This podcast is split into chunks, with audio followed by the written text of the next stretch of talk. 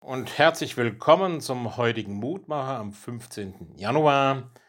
Wir hören auf die Losung aus dem 1. Mosebuch, Kapitel 3. Die Frau nahm von der Frucht und aß und gab ihrem Mann, der bei ihr war, auch davon und er aß. Eine altbekannte, eine Urgeschichte, eine Geschichte des Vertrauensbruchs. Adam und Eva haben im Paradies Gottes Anweisungen nicht gehorcht. Nun fühlen sie sich schuldig, sie haben Angst. Das schlechte Gewissen regt sich, sie wollen Gott nicht begegnen und wir wissen, wie das Ganze endet. Die Menschen werden aus dem Paradies vertrieben, sie leben nicht mehr in unmittelbarer Gemeinschaft mit Gott.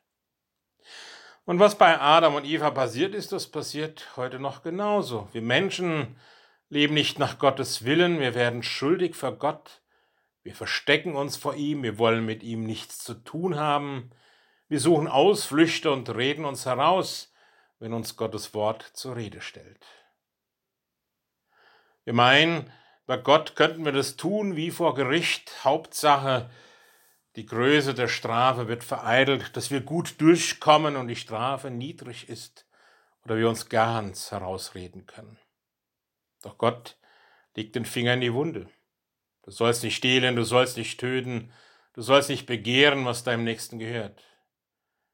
Wenn Gott mir das sagt, dann verstecke ich mich auch gerne. Dann will ich ihm am liebsten nicht begegnen, der Wahrheit ins Auge schauen.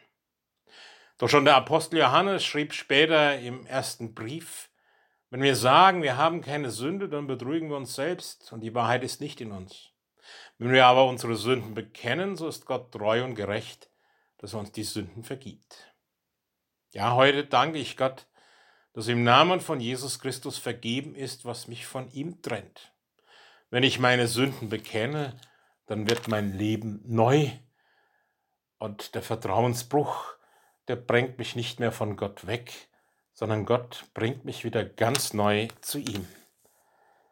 So schenke es mir auch an diesem Tag, guter Herrn Gott, dass ich treu an deinem Willen bleibe und dass ich dort, wo ich versage, wo ich deine Gebote, wo ich die Mitmenschlichkeit verletze, dass ich dann umkehren kann und mich neu ausrichten darf durch deine Vergebung.